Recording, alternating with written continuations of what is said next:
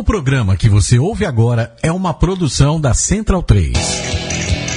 Começa agora na Central 3 com Matias Pinto, Gabriel Brito e El Pligue de la Gente, o seu podcast sobre futebol, política e cultura sul-americana.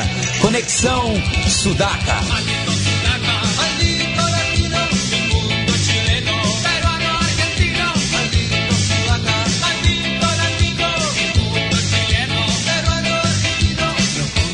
Buenas ouvintes da Central 3, está começando mais uma edição do Conexão Sudaca, ocupando e resistindo na sua placa de áudio. Meu nome é Matias Pinto e, como sempre, estou acompanhado dos meus companheiros de batalha. À minha esquerda está ele, Gabriel Brito, o guerrilheiro da informação. Tudo bom, Gabriel?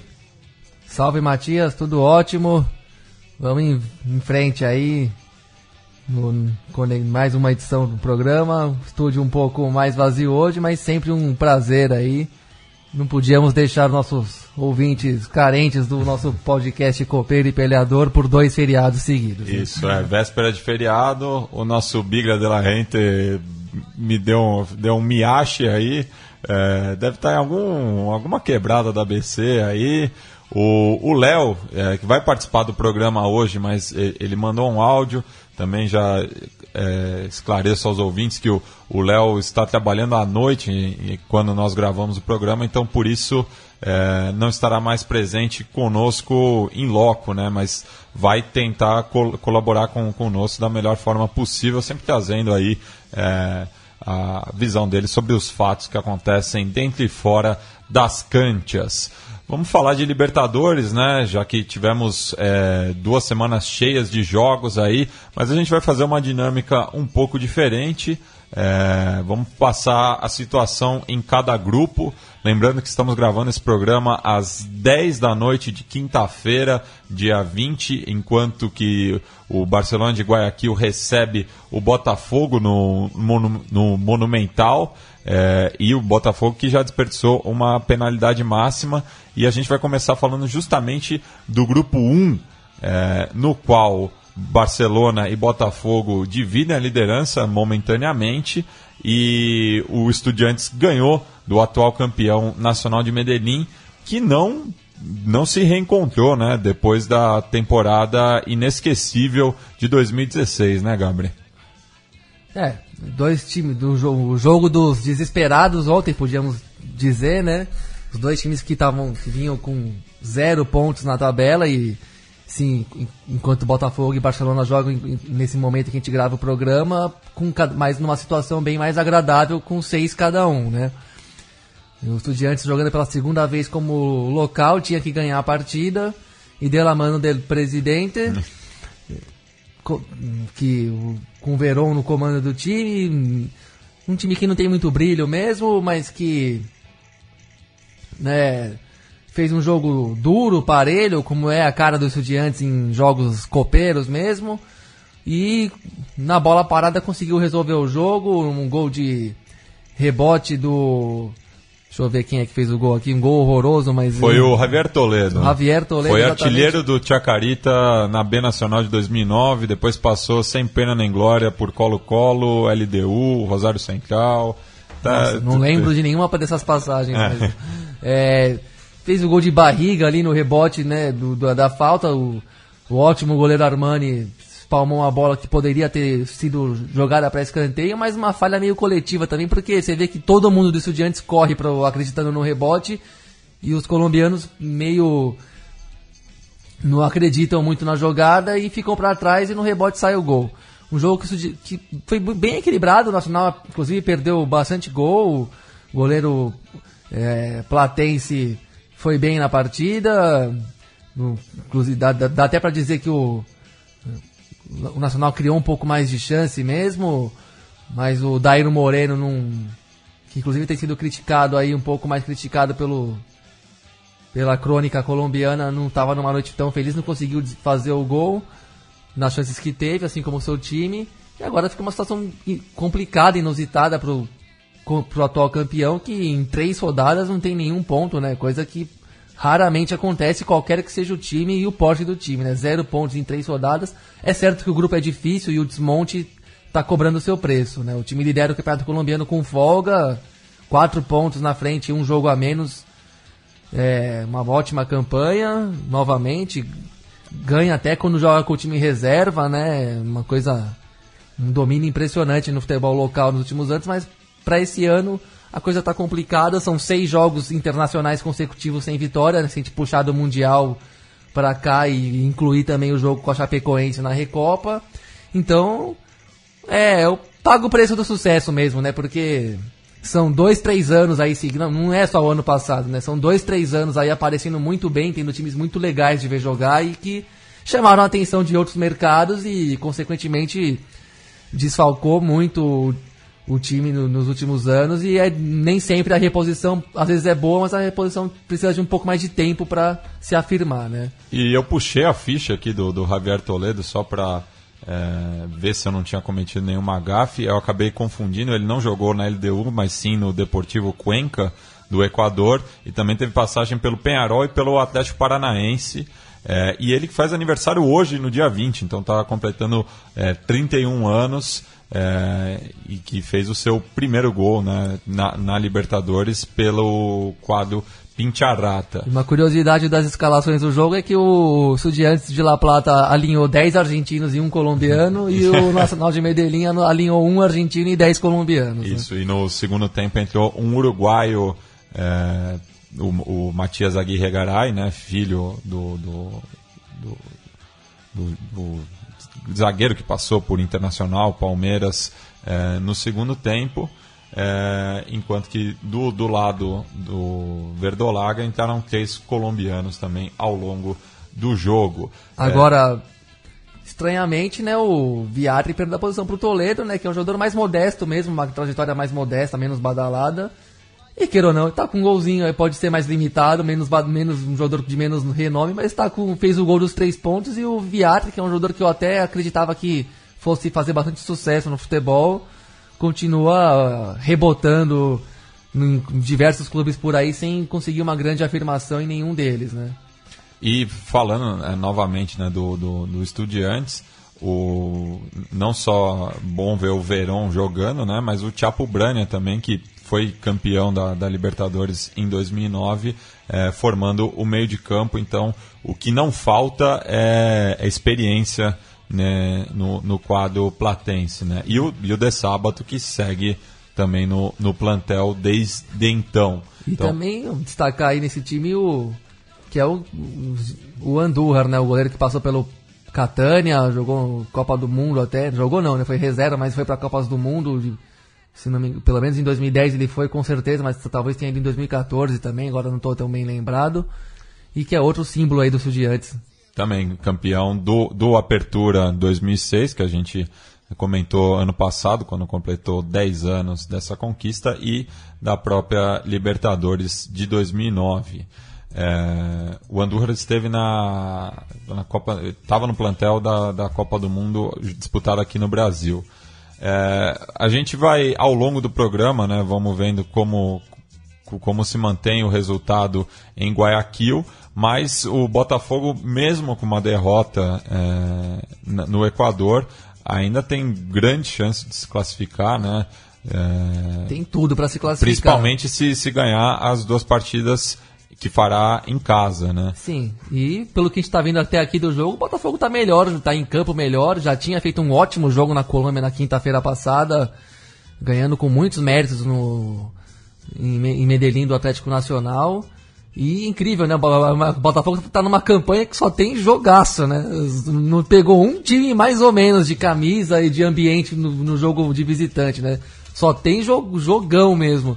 E, e, tirando o Barcelona de Guayaquil, é, jogou com quatro equipes já campeãs da, da Libertadores, né? Colo-Colo, Olímpia, Estudiantes e Nacional de Medellín. E o e, Barcelona é um vice-campeão, né? Vice-campeão, é. né? 90 quando perdeu para o Olímpia e 98 quando foi derrotado é, pelo Vasco da Gama. É, passar agora para o grupo 2, o grupo do Santos, que lidera, né? Apesar de, de não ser brilhante, é, mas está tá fazendo uma campanha segura, né? Empata de visitante, ganha de local. É, ficou quase 10 dias né, sem, sem jogar depois da eliminação do Paulistão, é, mas na minha visão faltou, faltou ritmo justamente é, no El Campín quando empatou em zero gols com a equipe do Santa Fé. É, esse, esse jogo não, não deu para acompanhar, mas o Santos está indo no, tá num ano mais de tá se reorganizando até agora, levando mais tempo do que se esperava, né? Acho que todo mundo imaginava um Santos que rendesse mais desde o começo da temporada, isso não aconteceu por especialmente por conta das lesões que atrapalharam muito um time que de, que não tem esse super elenco, tem bons jogadores, bons garotos, mas tem ali alguns esteios que são os, quem, os condutores do time mesmo, né? A dizer, Renato, Lucas Lima e Ricardo Oliveira, três dos, pelo menos três dos cinco principais, sendo que em termos de habilidade técnica são os três principais mesmo. Né? E então é um time que ainda não conseguiu decolar muito, teve uma eliminação amarga no Campeonato Paulista quando já tinha feito um confronto disputado com a Ponte sem muito brilho também, não, como não tem sido ao longo do ano, mas empatar na Colômbia contra o campeão da Copa Sul-Americana de 2015 é um bom resultado, sim. É, tem que o grupo não é fácil, é um grupo de times que não tem nenhuma badalação, mas são times todos encardidos. É, basta ver a pontuação do grupo que mostra um equilíbrio mesmo. Então tá de bom tamanho, sim, esse resultado. Tem dois jogos em casa no retorno, fez cinco pontos, tá, tá bacana, assim, essa liderança com uma pontuação baixa no geral. E fora isso, ressaltar o fato bizarro do jogo, né, de que foi anunciado um minuto de silêncio no, no El Campín, né, em Bogotá, em homenagem ao Ricardo Oliveira, que simplesmente estava em campo. Eu não sei qual que foi a brisa do, do, do setor de, de imprensa e comunicação do campo do estádio, mas anunciaram um minuto de silêncio em nome do Ricardo Oliveira, que é uma das coisas mais sem explicação que eu já vi no, no futebol. Mas na verdade a intenção era em homenagem às vítimas das das mortes, das, das vítimas dos deslizamentos é, que aconteceram na Colômbia em virtude de, de chuvas fortíssimas, a exemplo do, do, que aconteceu em Lima há cerca de três semanas atrás, né? Ali morreram também algumas dezenas de pessoas né, dentro dessa ainda precária vida cotidiana do nosso continente, onde uma chuva pode significar a morte de uma tragédia de proporções enormes, né? Então, na verdade, era isso o minuto de, o minuto de silêncio, não era. Ricardo Oliveira está firme e forte. E o, o Santos lidera o grupo, né? Já que no, no outro confronto é, da chave, o The Strongest apenas empatou na sua visita ao Sporting Cristal em Lima, 0 a 0 também. É, então a situação do grupo 2 no momento é o Santos com 5 pontos, Santa Fé com, e Strongest com 4 e o Sporting Cristal com apenas duas unidades. É, Sporting Cristal é o grande perdedor desse primeiro turno aí, porque tem dois, apenas dois pontos e foram os dois pontos em casa, né? Não ganhou nenhuma partida e vai jogar só uma em casa no, na, na, no retorno da chave. Eu, para atalhar a discussão aqui, vou aposto no Santos e no Strongest classificados. É, eu já, já tinha dado esse palpite também e acho que se mantém até por conta do, do, do resultado que o Strongest conseguiu diante do, do, do, do Santa Fé. Né? É, passemos agora para o grupo 3 do, do River Plate e que no momento também da gravação o Independente Medellín vai ganhando por 1 a 0 do, do Melgar, é, embolando um pouco aí a, a, situação do grupo, já que o River lidera com 6 pontos, o Emelec está na vice-liderança com 3, é, empatado com o Melgar, e o Independente Medellín vai chegando é, à mesma pontuação, podendo o, o, o River na próxima rodada abrir 6 pontos de frente e praticamente encaminhar a sua classificação. É, também acho que o, o, River é favoritaço né, nesse grupo, até por já ter ganho né, a, a, primeira partida de visitante contra o próprio Independente Medellín, depois ganhou do, do Melgar no Monumental e agora é, vai, na, na, na, semana que vem, é, visita o Emelec em Guayaquil. É, destacar o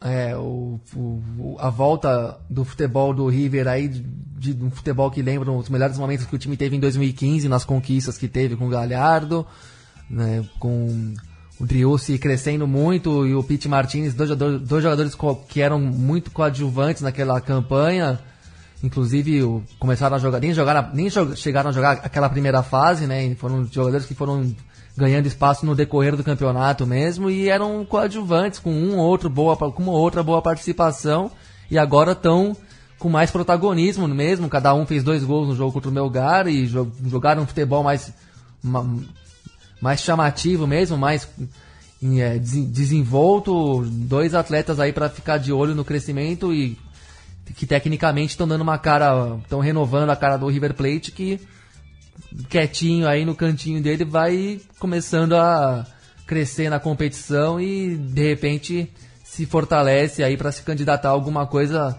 mais interessante mais para frente, né? E também destacar no, no jogo da semana passada, na vitória do Emelec contra o Independente de Medellín, uma atuação muito boa do Emelec, eu achei. Uma vitória é, por um placar apertado, mas injusto até pelo que o time produziu, perdeu uma, um, um caminhão de gols mesmo. E, e jogou em casa no seu estádio que parece que está reformado, né, o Matias? Sim, tá, sim. Tá é. maior, né? Sim, é, e na, na, na, Libertadores passada sentiu muita falta né, do, do, do, fator local, já que é complicadíssimo jogar no, no George Capwell. O próprio Corinthians, quando, quando foi campeão em 2012, apenas empatou, né? Na... Apenas empatou, não. É. Tem que agradecer é. muito de ter é. empatado aquele jogo lá, porque foi o.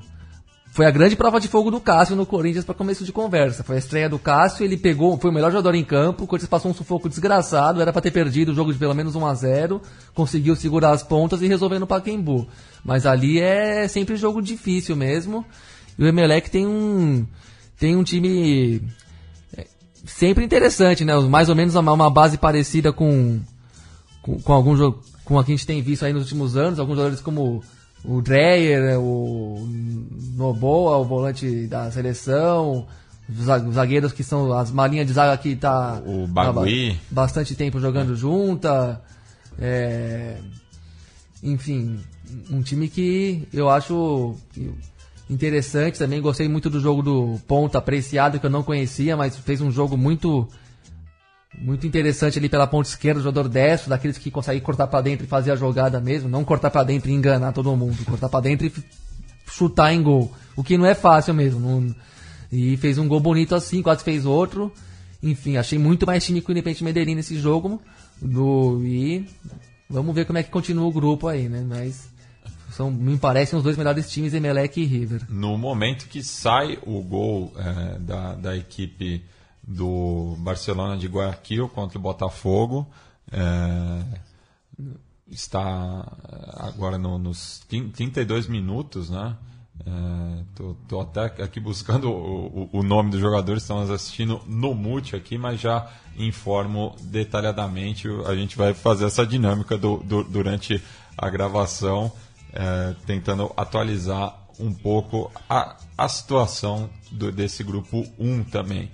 Passamos agora para o grupo 4, o grupo é, que, que, tem duas equipes brasileiras, é, que inclusive se enfrentaram na semana passada, com boa vitória do Flamengo por 2 a 1 mas um jogo bem franco, né? um jogo é, bastante disputado. O Atlético Paranaense podia até ter voltado com um ponto para Curitiba, mas no fim o Maracanã lotado é, jogou junto com o Flamengo, que conseguiu uma boa vitória para pagar a má passagem que tinha deixado na visita à Universidade Católica, que por sua vez apenas empatou com o São Lourenço, que havia perdido as duas primeiras partidas nesse grupo. Rodada muito boa para o Flamengo, né? Que conseguiu, não fez um jogo perfeito, mas conseguiu se garantir, quase tomou um empate mesmo, contou com uma boa atuação do, do Alex Muralha e mais tá com jogou as duas em casa, ganhou as duas, tá bom. Antes de tudo, queria lamentar a suspensão do Orlando Berril por três jogos por conta de um empurra-empurra que gerou uma expulsão já é que já é papagaiada a expulsão dele na, no Chile contra a Universidade Católica, já não era motivo para nada aquilo lá, já não mereceu o cartão vermelho que tomou. Ainda que a gente possa discutir que faltou uma. que ele foi meio explosivo, impulsivo ali na, ali na confusão com o zagueiro chileno, mas enfim, isso é bobagem no final das contas, isso é querer também abraçar o discurso da, do controle total dos gestos e comportamentos dos jogadores em campo, quando a gente sabe que dentro de campo o bicho pega um pouco mais, os ânimos estão sempre à flor da pele e tem que estar tá mesmo, né? Só falta um, por mais que tentam, tentem castrar o jogador, tem coisas ali que, que a imagem mostra e, e espetaculariza, mas que não são nada demais, né? Que o, Orlando, o cara e o cara ser expulso ali já é demais, já é uma punição severa demais. Toma três jogos e sabe, ninguém discute quem que é essa turma da Comebol iluminada que de repente começou a implantar disciplina no jogador e no futebol sul-americano, dando um monte de, puni de pena quase que marcial para os atletas, aí, três jogos, quatro jogos. E a gente sabe que, de novo, vou bater na mesma tecla, custe o que custar. É a mesma camarilha de sempre que caiu por terra, que foi posta a nu pelo FBI, que é um lamentável precisar do FBI para descobrir o que todo mundo aqui já falava, mas tudo bem, foi o FBI que fez o serviço, então que as batatas sejam dadas a quem de direito. E e, e continua a mesma turma aí, claro, dentro daquela velha lógica de mudar para não mudar nada, né? Mudar tudo para que tudo continue igual. Mudam as cabeças visíveis para as estruturas e as relações políticas e, e não só políticas e pessoais mesmo, os interesses ali particularistas continuarem se reproduzindo, né? E, e essa comissão disciplinar da Comebol que tem um cartolão de cada confederação julgando ali a, a portas fechadas, não tem essa moral toda para pegar um jogador que troca dois empurrão no campo e tirar três jogos, né? Cê, eu acho uma, é, é um contrassenso mesmo, porque falam tanto que o futebol é caro, é caro, que você não pode, por exemplo, cobrar um ingresso barato porque o futebol de hoje é muito caro e tem, precisa de grandes arrecadações. É, você não pode gastar o que se gastou para contratar um jogador que nem o Berril e, per e perder de três jogos porque uma turminha de engravatado quer fazer de conta que tem fair play na vida, né? Que vamos combinar que é um, um grande, uma grande de uma perfumação em cima das práticas extra-campo da Comebol, você criar uma super comissão que disciplina todo mundo dentro de campo. Mas fora de campo continua aquela coisa que a gente sabe bem perfeitamente, né? E o gol do, do Barcelona de Guayaquil foi de autoria do meia Christian Alemã, em boa jogada com o Jonathan Alves, centroavante uruguaio, é, e o Christian Alemã, que foi revelado no, no arquirrival dos Toreiros, é, sendo inclusive é, bicampeão nacional pelos elétricos, é, mas ano passado também conquistou um, título com a equipe da comunidade espanhola de Guayaquil, é, totalizando três títulos equatorianos com apenas 21 anos, bom meia é, de, de, dessa equipe do Barcelona de Guayaquil. Olho nele, inclusive. Olho nele. É, e tem... Agora eu só esqueci de um, dar uma destacada aqui, que gente, no, no, nos grupos 1, 2 e 3, né? Cada um tem um time colombiano e eu queria fazer um adendo aí do futebol colombiano também no, na noite de ontem, quarta-feira. Depois de cinco anos, o América de Cali voltou a vencer seu grande rival, né, o Deportivo Cali, no clássico do futebol local, três gols a zero. Pela, pela primeira divisão, pela né? Primeira Porque divisão. já tinham se enfrentado na, na Copa Colômbia. Sim, sim, né? é. pela primeira vez que, ah. e que o, e o América não tinha ganhado. Então, sim. primeira vitória em cinco anos contra o maior rival, 3 a 0 é, na tarde de ontem, num jogo antecipado da 19 rodada, né? Coisas do calendário do futebol colombiano que também é coisa de cinema, né? O, todo mundo jogando a Libertadores na semana e os caras põem o clássico de Cali é, no meio dessa loucura toda de Copa Libertadores e tudo mais. Mas enfim, vale o destaque aí da vitória dos. É, dos vermelhos, qual que é a palavra? Dos escarlatas? Dos escarlatas, do Metia, é, 3 a 0 e ficou barato. O primeiro gol, 15 segundos. De, Sim. imagina a loucura. Mas eu, eu imaginava que esse clássico seria com, com as duas torcidas, mas também só foi com a, a, a torcida do América, a exemplo do, do primeiro clássico que foi disputado na Cântia do, do Deportivo Cali, lá em Palma Seca. É, então a torcida Lamentável. única também está é um mal em voga. É, um, é, uma grana Lá, é no... a gripe espanhola do século XXI, essa porra. No norte do, do, do, continente. Eu achava justamente que pelo jogo sendo Pascoal Guerreiro, ia ter as duas parcialidades, mas só os rojos puderam concorrer ao estádio Nossa, público. É incrível como tem que acabar, né? A gente tem, a gente tem que ter um lado otimista na vida e pensar que essas coisas vai ser uma onda passageira, um modismo, que todo mundo vai daqui a pouco botar a cabeça no lugar e falar, olha, não mudou nada, não resolveu nada, vamos parar com essa palhaçada. Porque é incrível como se descaracteriza o confronto mesmo, assim. E o próprio futebol mesmo, não tô, não, não tô nem dizendo, eu não tô nem sendo aquela idealista de sonhar com velho, com aqueles clássicos que a gente aprendeu a gostar e assistir no Morumbi com 30 mil de cada lado, essas coisas assim. É, não vou nem querer vislumbrar esse mundo e que é, o meu, que é o meu mundo ideal mesmo e se não cabe hoje, bom, paciência.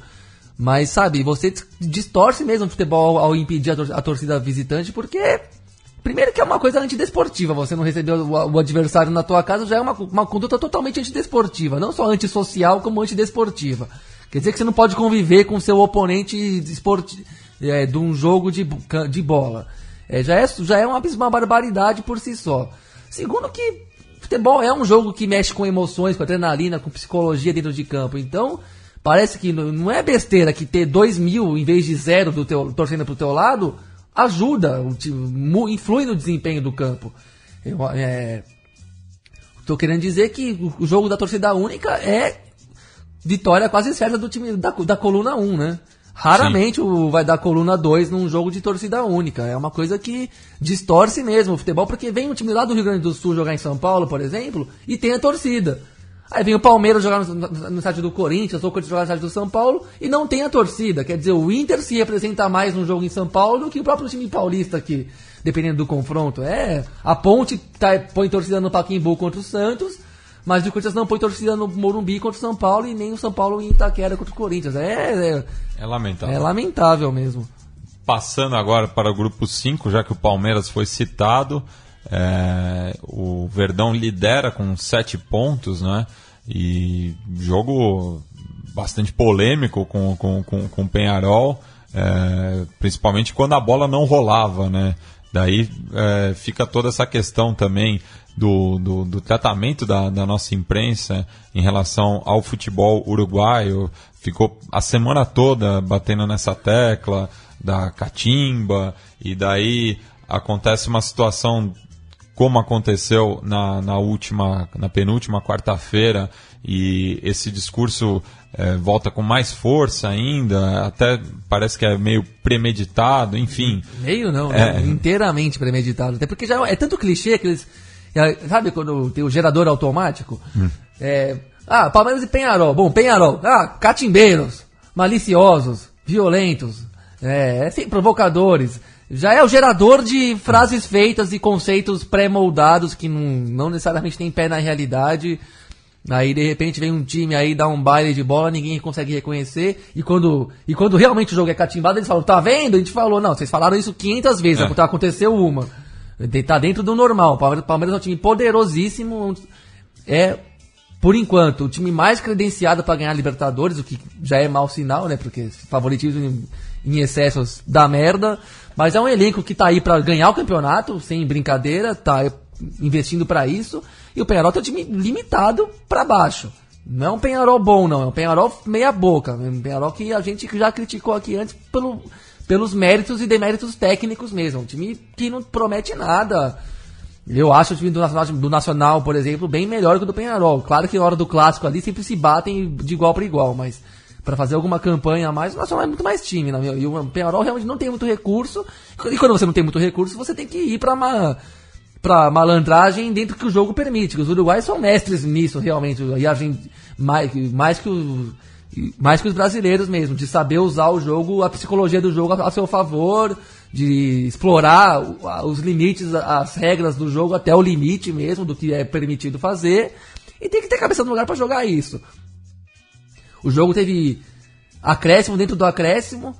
E não é questão. Não, não acho que o Palmeiras foi favorecido pela arbitragem, não, que é, é fácil virar piada pronta, né? Agora o jogo, o jogo vai até o Palmeiras de- desempatar, vai até o gol da vitória, essas coisas que todo mundo ficou falando no dia seguinte. Tanto é que a, a- a própria expulsão do, do, do Dudu prova que, que a arbitragem foi lamentável para os dois lados, né? Sim. E, por outro lado, que bom que se reconheceu essa cera excessiva e deu desconto atrás do desconto, porque a gente cansou de ver jogos onde acontece, onde acontece a mesma coisa e por razões inexplicáveis os juízes não têm coragem de dar um desconto a mais, de realmente coibir a cera excessiva, o antijogo excessivo. Nesse caso, teve coragem e, e, que, e que o mesmo critério valha para todo mundo, o que é bem raro em torneios organizados pela Comebol, né? Sempre uma caixinha de surpresas mesmo. Não, e, e assim, e falando é, do, do, ponto de vista do, do, dos nossos colegas aqui do Brasil, é, tem se falado tanto de uma superioridade do Palmeiras e que isso, claro, se reflete também nas contratações do, do, do clube, né? Conseguiu trazer é, dois campeões pelo, pelo Nacional Medellín, trouxe um campeão pelo Santa Fé, é, ou seja, fez bons valores do, do campeonato colombiano, é, Mina, Guerra e Borja, né? E, mas mesmo assim, o Palmeiras é, enfrentou muita dificuldade em Tucumã. E nos dois jogos em casa também é, fez o gol da vitória no, no apagar das luzes, né? É, tanto com, contra o, o Jorge Wilstermann quanto contra o, o, o Penharol. Ah, então, então né? mostra realmente que apesar é, do, do Palmeiras ter uma superioridade econômica, né, é, é, é líder disparado no, no, campeonato econômico, isso não necessariamente se, se converte superioridade dentro do campo. Né? Não, ainda no, no, no, Bom, quem viu o jogo contra a Ponte Preta no Campeonato Paulista Sim. viu isso claramente. Ainda não. Ainda, o, o dinheiro não se. Não, é, tem trazido felicidade na medida porque que traz bons jogadores que conseguem resolver o jogo pela, pelo próprio talento, pela inspiração, pela capacidade individual. Mas até hoje não, o Palmeiras não tem um conjunto convincente mesmo. Chegou a ter com o Cuca, que é um ótimo técnico mesmo e consegue organizar o caos, né? O jogo, o time do Cuca é muita correria, muita intensidade, mas é uma correria organizada. E isso caiu muito bem no, no, no, estilo de jogo do Palmeiras, que já tinha ganhado a Copa do Brasil em 2015 na correria também. Só que na correria bagunçada, mas ganhou um torneio de mata-mata porque tem jogadores bons o, o, o suficiente para resolver em cada jogo ali decisivo, para tirar coelho da cartola na hora que a coisa tá difícil, né? Como sempre, como foi contra Inter, Fluminense e Santos na, na, naqueles confrontos. E no Campeonato Brasileiro até, até ganhou de um jeito.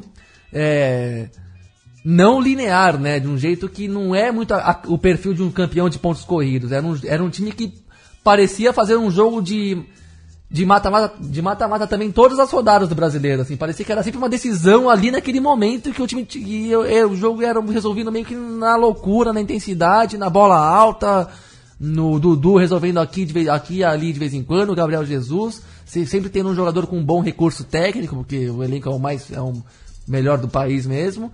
E continua nessa dinâmica aí. Não tem um conjunto que flui, é, que, que flui mesmo, onde todo mundo é, joga na mesma batida, na mesma toada. É um time que se vira em campo com um, na base do talento e, do, e da, da qualidade de cada jogador seu. E quando pega times bem estruturados coletivamente, tem, tem dificuldade mesmo, né? Consegue ganhar porque tem, tem muita peça boa, mas em termos coletivos, ainda é um time que não mostrou, não, não, não, nunca parece pronto. E outras atualizações é, da, da rodada que ainda está ocorrendo. O, o Jim ampliou lá no Atanásio Girardot com Mosqueira 2 a 0 para o Rojo de la Montanha. E eu tinha falado né, que a assistência no gol do Barcelona de Guayaquil havia sido de um uruguaio, mas de um, de, de um doble chapa, de um, de um paisano do meu pai, porque o Jonathan é, Alves é nascido do outro lado da fronteira, ele é de Santana do Livramento, ele que foi revelado pelo Danúbio, inclusive sendo campeão uruguaio em 2014 pelo, pela equipe é, de La Franja, é, depois passou pelo pelo futebol português, no Vitória de Guimarães, é, chegou no Equador pela LDU, mas logo em seguida se transferiu é, para o Barcelona. Seguindo, né, falando do, do, do, grupo do Palmeiras, o Jorge Wilstermann mais uma vez se fez forte em Cochabamba, virou o jogo para cima do Atlético Tucumã, que pela segunda vez consecutiva é, sai na frente fora de casa, mas acaba entregando é, o, o, jogo pro, pro mandante, né? E daí vejo muito complicada a classificação do decano, enquanto que esse resultado é, deixa aí o Jorge Wilson e o Penharol, por enquanto, brigando por essa segunda vaga, se confirmar, claro, o favoritismo é. do Palmeiras. Essa vitória foi um pouco doída para o Tucumã, que estava fazendo tava jogando direitinho e tal, e tomou uma virada meio fulminante ali, em 10 minutos até menos, na bola alta mesmo, na vontade do Wisterman. É fácil atribuir a altitude, mas não vi o jogo inteiro para saber se foi isso mesmo, se o, o Wilstermann simplesmente. Não, o Wilstermann tem mais bola tem, também. Mostrou do... mais futebol. É, o Wilstermann tem mais bola do Pelo que Pelo jogo que fez aqui contra, contra o Palmeiras em São Paulo, merece respeito, né? E por, mandou, pelo atropelo que promoveu para cima do Penharol na primeira rodada, também merece consideração. Uma vitória muito importante mesmo, porque eu acredito que o Tucumã tem time para ganhar as duas partidas que lhe restam em casa. Mas se o Wilson conseguir fazer os nove pontos de mandante, tá dentro. E o Tucumã fazendo, fazendo as, os seis pontos de mandante e seguindo a lógica, perdendo do Palmeiras aqui em São Paulo, dança, né? Ficaria com sete pontos. O Penharol eu não acredito não, acho que vai perder mais ponto dentro e fora de casa. É, acho que vai ficar para trás mesmo o time uruguaio. E a, mas ainda acho que o Tucumã tem chance sim, é um time muito raçudo, muito organizado, que está muito empolgado jogando e também não tem muita bala. Se, eles, se é o time que se ficar fora, tudo bem. É. Pelo menos conseguiu passar duas fases prévias, já vi, teve uma história maravilhosa, pra, épica, no jogo em Quito contra o Nacional. Ainda tirou um time, o Júnior Barranquilla, que é um time grande jogou contra, jogou, jogou contra grandes camisas do futebol sul-americano aí na primeira fase do, de grupo. Tá no lucro e acho que ainda vai brigar até o final. A única vantagem do, do, do Penharol em relação ao, ao, aviador é que na última rodada o jogo vai ser no campeão del siglo. Então o, o Penharol vai decidir provavelmente essa segunda vaga no, nos seus domínios. Sim. É. O Penharol também pode fazer os nove pontos como mandante, que seria uma o que daria uma boa chance de classificar ainda. Só é que eu não estou botando muita fé mesmo nisso, posso estar enganado, é claro, mas não estou vendo muito muita capacidade técnica nesse time aí todo. E bom, fora isso, vou destacar a comemoração do, do gol do do Gaston, do gol de empate do Penharol, do, do gol do 2 a 2 O já já já Enfim, aqui. que abriu é. a, a, mão ali para mostrar pro a, a cinco torcedor para, né, é, palmeirense quem é o rei de copas do bagulho aí do grupo. Eu achei interessante assim, pelo, inclusive como a, elemento do jogo ali o mesmo. Gastão Rodrigues. Inclusive a, a segunda que Libertadores que é o único talentoso do time. A segunda Libertadores conquistada pelo Penharol justamente em cima do Palmeiras é, em exatamente. 1961. Inclusive já fizeram uma uma final logo nos primórdios da Libertadores. E, e o Maidana, que era o goleiro do, do, do Penharol na ocasião, estava é, no, no palestra né, na, naquela quarta-feira. É, mas realmente o, o, o, Rodrigues, no caso o Gaston, né? Porque o Penharol ainda tem o Ceboja e o Álvaro, é, o Ángel Rodrigues, então fica complicado chamar só pelo sobrenome, né? Mas realmente é o, é o que aportou melhor futebol é, na, naquela jornada. É, passamos agora para o grupo 6 do Atlético Mineiro, que se complicou né, né, nessa semana ao perder para o Libertar, que colou ali na, na segunda colocação, e o Godoy, do Godoy Cruz venceu hoje o Sport Boys de Warners é, por 2 a 0 em Mendoza. O Sport Boys que teve um, um problema similar é, ao do Atlético Tucumã, acabou jogando com a camisa de treino, já que a, o seu uniforme titular ele foi extraviado do, durante a viagem é, para a, a região de Cujo, ali na Argentina. Então a equipe, a equipe boliviana jogou com uma, com uma camisa verde fosforescente com o número pin, é, desenhado. É, mais uma boa história dessa Libertadores. tá Agora, o Atlético ele é um pouco decepcionante. É...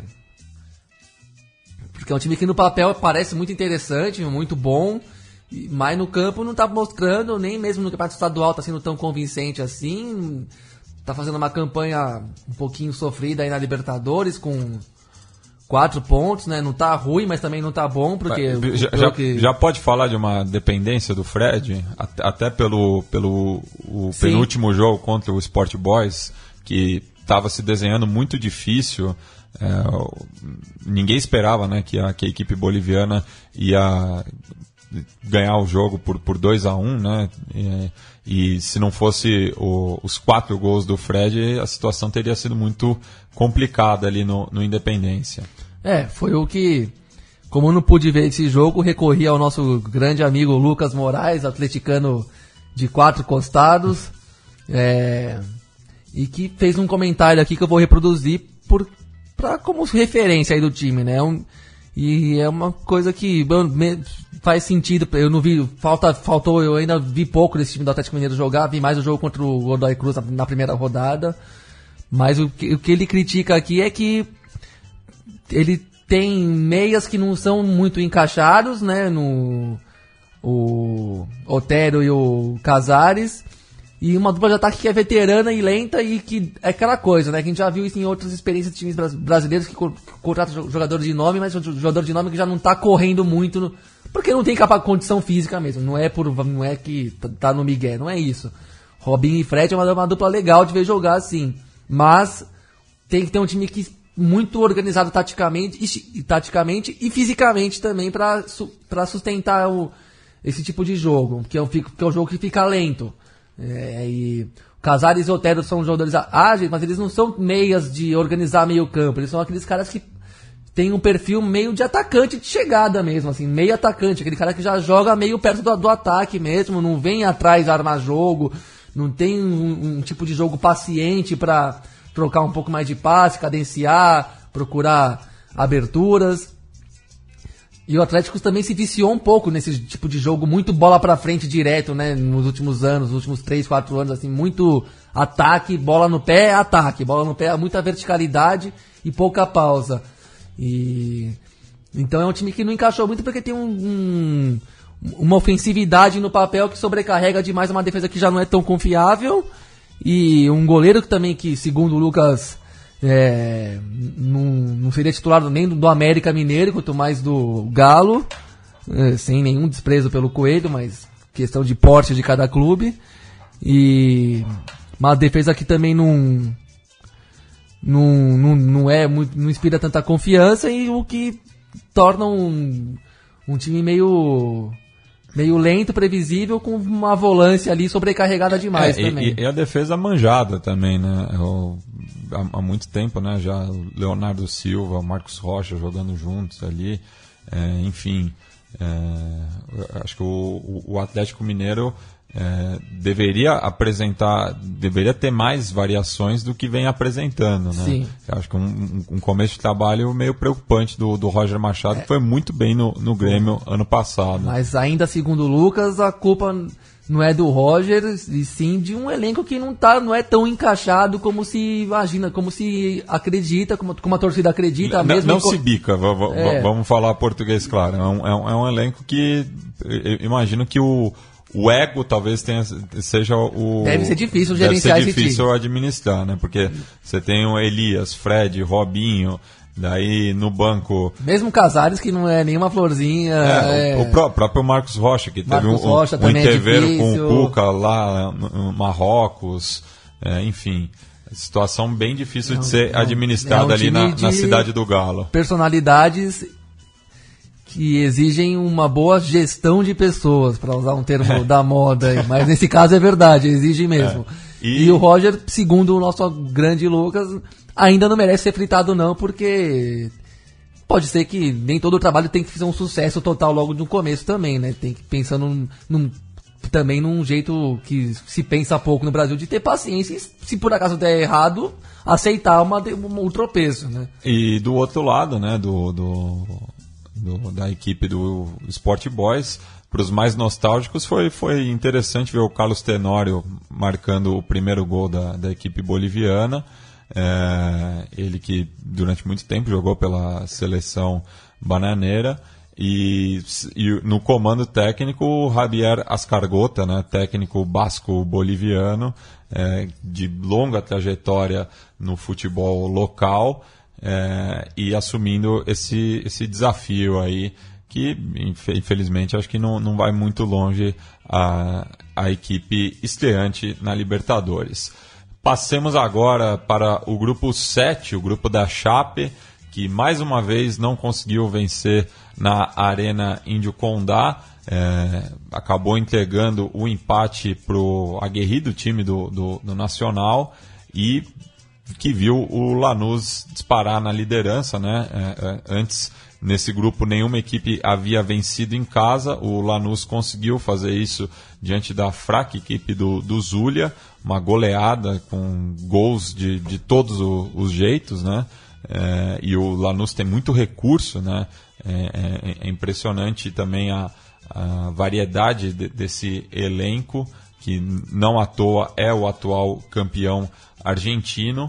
É, e tem veteranos, né, como o Sandy, o Denis, é, o não tão veterano, o Acosta é, e também o Alejandro Silva. Então, o, a equipe comandada pelo Almiron tem bastante variação, né? E tem bastante recurso técnico também, um jeito ofensivo de jogar, ofensivo e leve, né? Um time leve, que joga fácil, toca fácil a bola e chega na.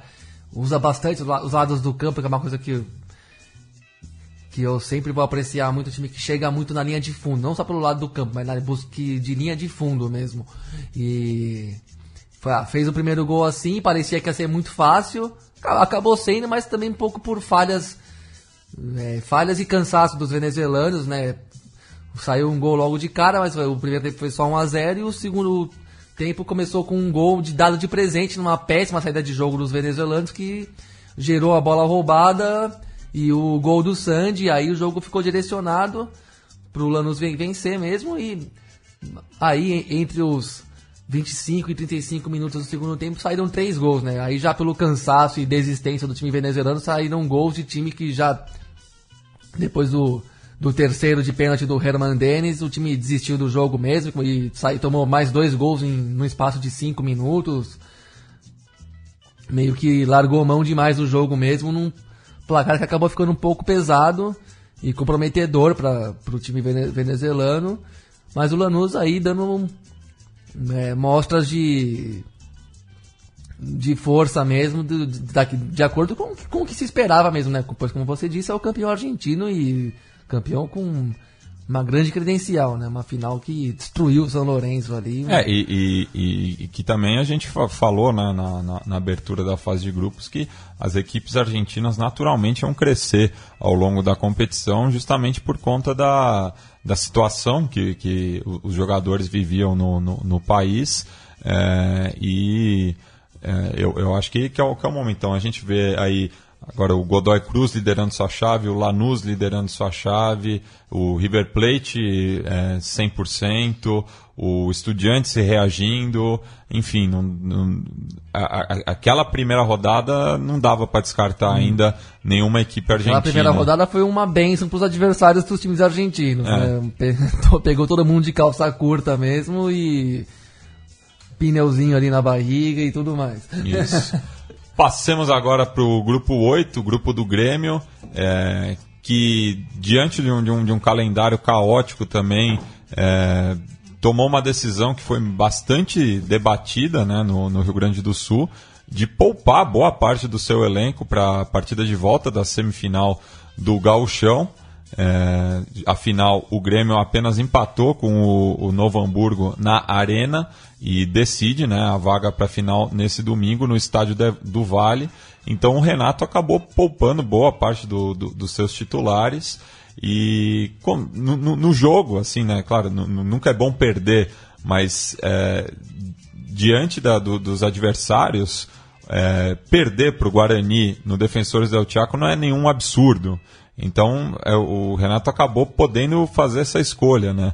A, a, até porque ele foi favorecido na semana passada numa situação é, semelhante, não igual, deixar bem claro, já que o Iquique também poupou seus titulares, já que briga pelo inédito título chileno, né? Então, é, até pela Libertadores 6 passada agora, os times podem lançar mão desse recurso, né, de, de se voltar um pouco para suas competições locais.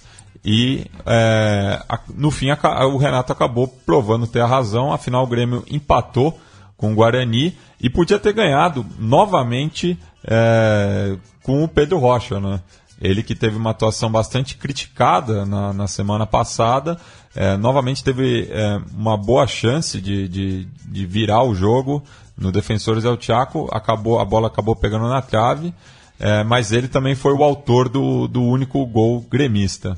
E esse gol que ele perdeu de tocar a bola na trave ia ser um puta de um golaço, né? Também, um toque é. de categoria ali por Meteu cima do goleiro, dedos. que ia ser o, que, de, muito bonito ali.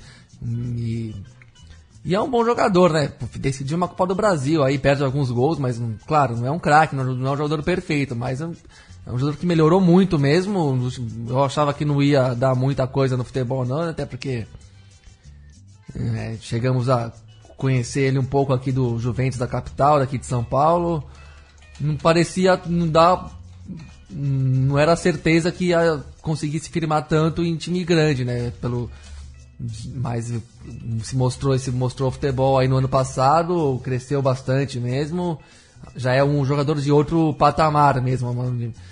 E pro Grêmio tá de bom tamanho, sete pontos em, no primeiro turno fechado. Estranho foi aquele jeito que reagiu, que deixou o Iquique reagir na rodada passada, um jogo que tava um massacre no primeiro tempo, 3 a 0 em 25, 30 minutos e parecia que ia ser mais. De repente o time relaxa demais em campo e que acha os gols e dá uma pressãozinha no final ainda.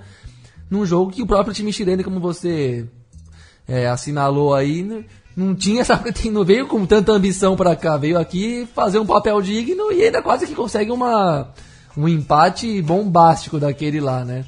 E, e também aparentemente é um time que não tá diante desse contexto do campeonato local, não tá tão focado na classificação, também até porque não, já, já teve que jogar longe de casa na primeira rodada contra o Guarani, perdeu uma, per, e perdeu enfim, tá mais fácil investir as forças que tem no Campeonato Chileno, que já seria uma glória imensa pro clube. E é um time que aparentemente vai, ficar, vai, vai ficando para trás mesmo ao lado do Zamora, que realmente é mais fraco. E, e, e, e, e curioso, né? Porque o, o Iquique é, poupou os jogadores contra o Grêmio e foi derrotado pelo Atipato é, por 2 a 1 um, é, na, na rodada seguinte e foi ultrapassado pelo Colo-Colo. Então tá dois pontos do, do cacique, mas segue na, na, na briga. E ganhou de 4x1 do Zamora, que maravilha, né? É, e ainda fora tá de na casa, briga. né? É. O Zamora realmente é a galinha morta do grupo. E, bom, de, de alguma maneira o time chileno ainda tem dois jogos em casa, né? Se é que vai ser tão em casa esse, isso aí ainda. É, mas se, se poderá utilizar bom. o, o Tierra de Campeones. É, e o, o Grêmio está com uma situação muito tranquila, talvez seja o brasileiro com a classificação mais encaminhada.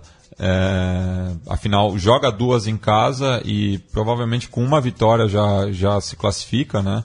É, se ganhar do, do Guarani na próxima rodada é, e o Iquique é, não ganhar do, do, do Zamora, dificilmente o, o, Grêmio vai ser ultrapassado. Né?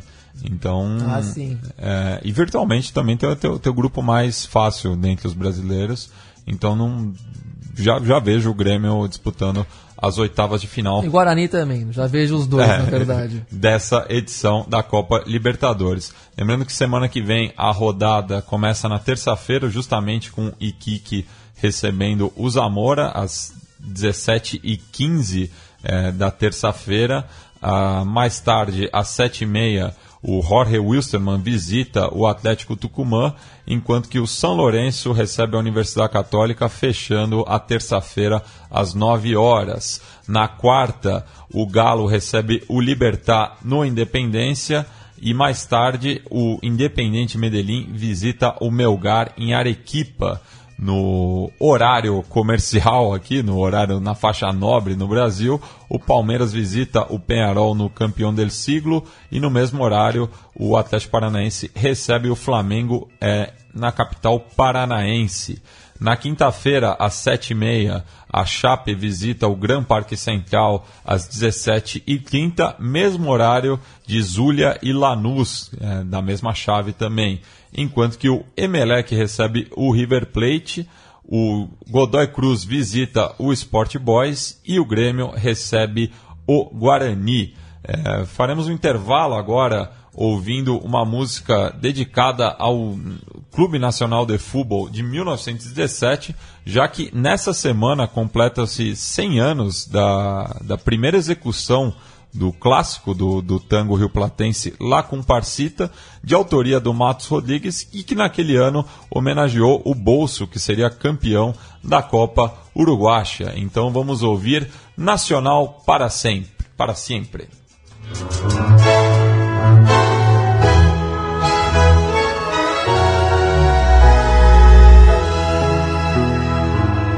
a Nacional para siempre cantó de la comparsita el mismo autor. Queremos hoy con toda la emoción de esa canción hacer un himno tricolor por Nacional.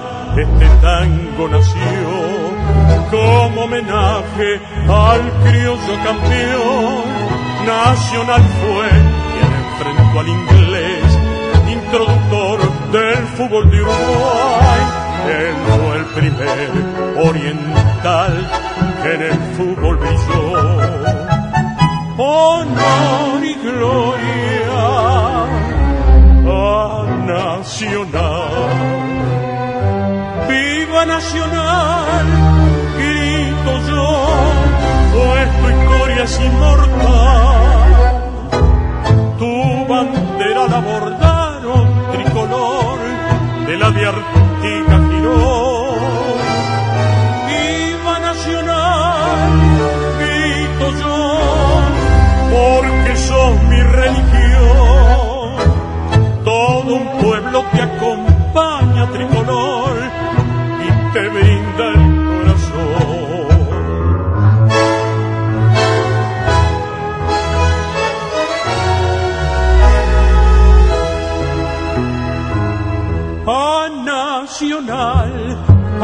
siempre cantó de la comparsita el mismo autor. Queremos hoy con toda la emoción de esa canción hacer un himno tricolor.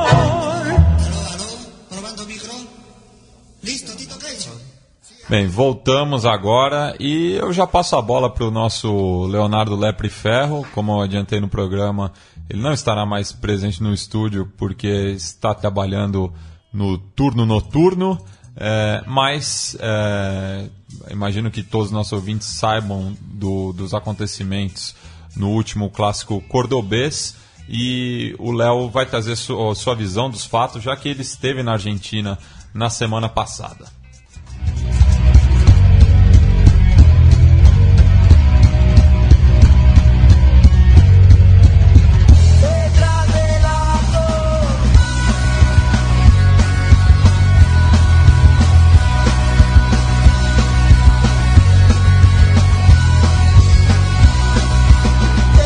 Salve Mate, salve amigos da mesa, amigos sudacas. Sigo aqui acompanhando o programa. É, um pouco mais distante agora de vocês, mas continuo parado no Paravalante, dando aquele aguante a todos os temas relacionados ao nosso continente. E semana passada eu estive na Argentina, pude acompanhar relativamente de perto a morte, né, que comoveu todo o país do torcedor do Belgrano, Emanuel Balbo. É uma morte que parece coisa de conto do Eduardo Sacheri, parece coisa de filme do Campanella, né? Porque ele ele na tribuna do Belgrano ele encontrou o Oscar Gomes, né, o Sapito, que acabou já se entregando às autoridades cordobesas, que foi o, o, o, o rapaz que, que responsável pela morte do irmão do Emanuel, o Agustin Balbo, é, vítima de, um, de, uma, de uma picada, né, de, um, de um racha que aconteceu em Córdoba há alguns anos. O, o Emanuel ele foi, ele foi atrás do Oscar Gomes para cobrar explicações, quando Oscar Gomes não teve melhor ideia do que dizer que aquele era um torcedor do Tacheres e toda a torcida do Belgrano, como se isso fosse uma, a maior ofensa que alguém pudesse cometer estando numa tribuna do Belgrano, começou a nem perguntar, sem nenhum tipo de questionamento, começou a agredir o Emanuel, que não viu outra saída para aquela situação do que se atirar ao vazio, porque mais do que ter sido arremessado, eu acho que ele se arremessou procurando algum tipo de salvação que infelizmente não encontrou. Né? É, a morte já já aconteceu, infelizmente isso não vai voltar atrás, né? As declarações do Raul Balbo, pai do Emanuel e pai do Agostinho, é, os dois filhos que ele, que ele perdeu num curto período de tempo, ele deu um, uma declaração forte recentemente, que ele, ele recebeu um telefonema do Tic Tapia, né, o novo presidente da AFA, perguntando se ele necessitava de alguma coisa e ele dizia que sim, necessito hijos. Sim, é uma declaração que faz a gente pensar muito, porque o que choca nesse caso da violência, que é óbvio que ela não é uma violência, no primeiro momento, que é uma violência relacionada ao futebol, mas é uma violência que ela acaba sendo do futebol se a gente parar para pensar que a, a, excusa, né, a desculpa que o que Oscar Gomes é, usou para agrediu Emanuel Balbo não foi nenhuma outra a não ser dizer aquele é um torcedor do Tacheres e ele está na tribuna do Belgrano, como se isso fosse o maior absurdo do mundo. E as pessoas que estavam ali nem questionaram, nem tiveram trabalho de, de, de saber quem era aquela pessoa que estava correndo desesperada para salvar a própria vida começaram a agredir simplesmente pelo fato dele ser um potencial torcedor do Tacheres. Então eu acho que em tudo isso que aconteceu, o que mais choca é a gente pensar que o mundo está tão louco que as pessoas elas, elas não querem saber se, o, se ele era ou não torcedor do Tacheres, e mesmo que ele fosse, qual era o problema de ter um torcedor do Tacheres é, na torcida do Belgrano? Né? Hoje a gente sabe aqui em São Paulo, os clássicos estão todos acontecendo com torcidas únicas, e a gente sabe de vários casos de torcedores é, que vão infiltrados a acompanhar os seus times quando eles jogam em condição de visitante, um clássico. E nem por isso é, a gente acha que essas pessoas têm que ser agredidas, mas foi exatamente o que aconteceu é, em Córdoba e resultou na morte do, do do Emanuel Balbo, né, da, da, trágica morte do Emanuel Balbo, que tomara que funcione como um divisor de águas, apesar de achar muito difícil que isso aconteça, que, que funcione como um divisor de águas no futebol argentino. Ontem aconteceu a partida é, também no Mário Kempes, no mesmo estádio onde ocorreu a tragédia há quase uma semana, aconteceu a partida entre Tacheres e Independiente, vitória do Rojo por 2 a 0 e os jogadores do Tacheres, os jogadores do Independiente e os próprios jogadores do Belgrano, eles entraram, os três, os três plantéis entraram juntos no gramado Mário Kempes, houve um, um, um, um cerimonial em memória a Emanuel e para pedir um, um tipo de basta é, nessa onda de violência e nessa, nessa loucura que é pensar que um, torcedor de outro clube não pode estar na tribuna de, do clube é, rival porque aí ele, tá, ele é como se ele tivesse condenado à morte, que foi o que infelizmente aconteceu com o Emanuel. Apenas para finalizar, para deixar um abraço aos companheiros, o, Ezequiel Fernandes Mores escreveu uma boa coluna no Diário da Nação, na internet, na parte de esportes do Diário da Nação, onde ele trata esse tema e fica aí como recomendação para vocês e para os amigos sudacas é, dar uma passada lá e ler e ver a reflexão que ele fez, que eu acho bem interessante. No mais, eu mando um forte abraço aí para todo mundo da mesa, saudades aí do, dos amigos e voltaremos sempre, sempre que os temas relevantes aí do continente assim exigirem.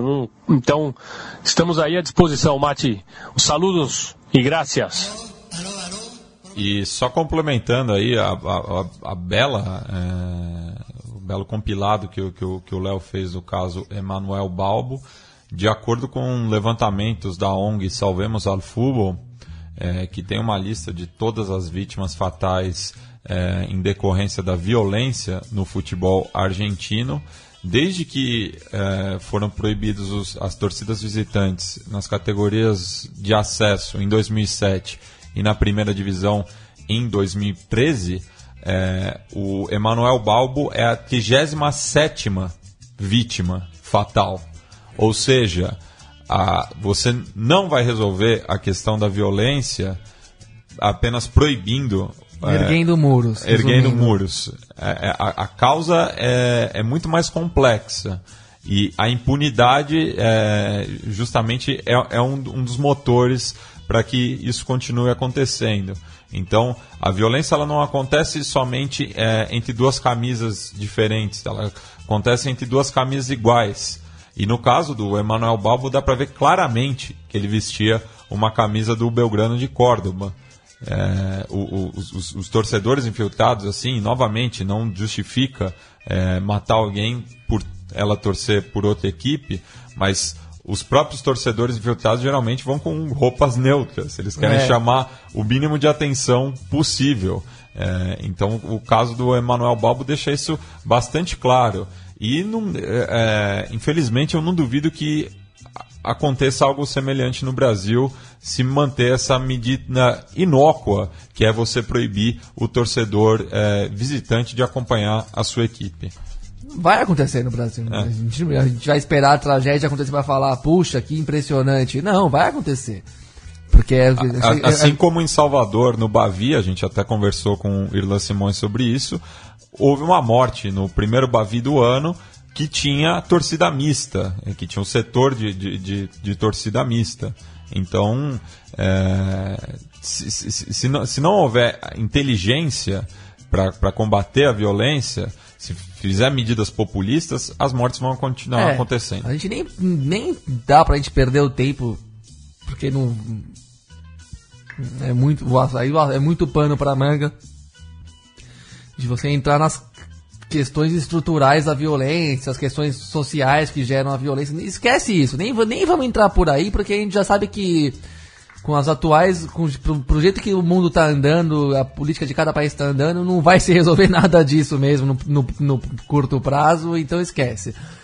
Se pelo menos tivesse um, um, um sistema de justiça minimamente eficiente e que realmente fosse é, calcado na, no combate aos crimes que são, vamos dizer, inaceitáveis sob qualquer ponto de vista que a gente possa ter, que fosse rápido, célere, para pegar uma causa dessa e já e punir de acordo com as leis vigentes o sujeito que comete um crime desse, se pelo menos isso funcionasse, já era alguma coisa, né? Porque depois a gente, se a gente for ver esses casos todos, é muito difícil um, mesmo quando o crime é o mais flagrante possível, a pessoa chega a ser detida e tudo mais, e, não, e não, por razões kafkianas, talvez, é, as coisas não andam, o sujeito que causou, que, é o, que, age, meio, que age realmente na bandidagem, não, não, não paga o preço que mereceria, que mereceria pagar. Agora, só voltando a falar do, da questão dos, dos muros, né? Não é, muros, é, é, eles eles incentivam a intolerância. Eu acho que isso já está comprovado. Assim, não sou nenhum doutor em sociologia nem nada, mas eu acho que já está comprovado isso que qualquer sociedade que evita o convívio, levanta muros, separa, segrega, setoriza, não sei o que, ela aumenta, a, ela acirra a, a intolerância, o preconceito, o ódio ao próximo, que deixa de ser próximo, porque ele ele fica separado, fica apartado, você não vê, você não enxerga, você não, não, não humaniza a sua visão sobre o outro lado, porque você simplesmente não conhece esse outro lado, você nunca viu, tem um muro na frente, então você fica odiando alguém que é invisível mesmo, então você não tem respeito por, pelos parâmetros mínimos de, de convívio e, e existência social, né? E, a minha tese é essa, quanto mais torcida única, quanto mais setor no estádio, setor para isso, setor para aquilo, separação da, da, da, organizada e do torcedor comum, separação do torcedor visitante e do torcedor não sei o que, muros, essas divisões de torcidas chapadas, com chapas de aço que ninguém vê ninguém. Quanto mais tiver isso, mais intolerante vão, a gente vai a gente vai ver o futebol ficar as torcidas ficarem e, e, o ser humano sempre vai arrumar um lugar para canalizar a sua boçalidade, a sua a sua violência.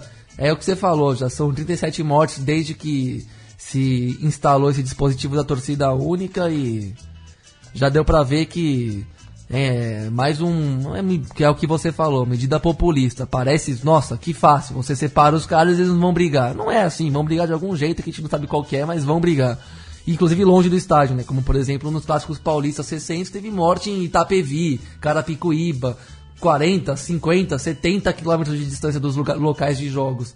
Então, não é por aí mesmo. E quanto mais torcida única, mais intolerante fica o futebol e a, e a própria arquibancada. Bem, é, vamos encerrar mais essa edição do Conexão Sudaca. Voltaremos na, na semana que vem, provavelmente falando da Marcha da Maconha, é um assunto que a gente quase nunca tratou aqui no programa e eu acho que é, devido aos novos fatos no continente é, torna-se necessário falar. E também é, nessa semana né, a, o, o, Clube Deportivo da Universidade Católica do Chile completa 80 anos, então a gente vai encerrar o programa com o tema Josoi, da banda Los Malacatosos, que lançou justamente é, essa música quando o clube completou 75 anos, ou seja, em 2012, e é uma banda que, que, que, mostra como a torcida da, da Católica realmente é a terceira força do Chile, já que é, é, esse conjunto de rap é ali do, do norte do país, é de Arica. Então, sem, sem o, o, correspondente ao Oiapoque, ao Chuí chileno, é, é de Arica Magajanes. Então, temos torcedores cruzados ali na fronteira com o Peru. E vamos ouvir então Los Malacatosos, Assi Jossoi, comemorando o 80 aniversário da Cato. Hasta!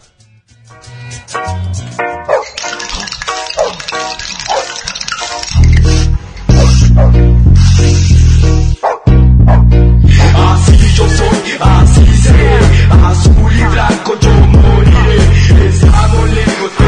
pero igual te alentamos. En el micrófono igual te improvisamos. Así yo soy, así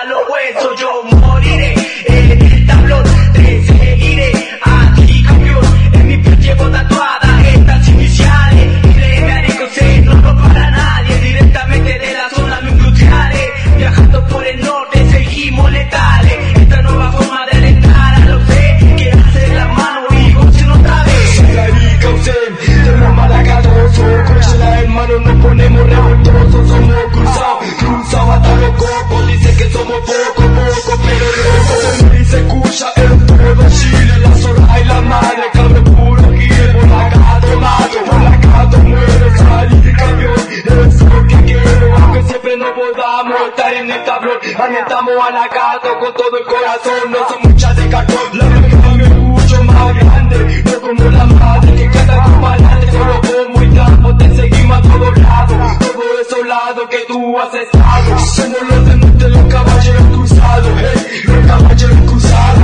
cruzados, así yo soy, así seré, azul y blanco yo moriré, estamos lejos pero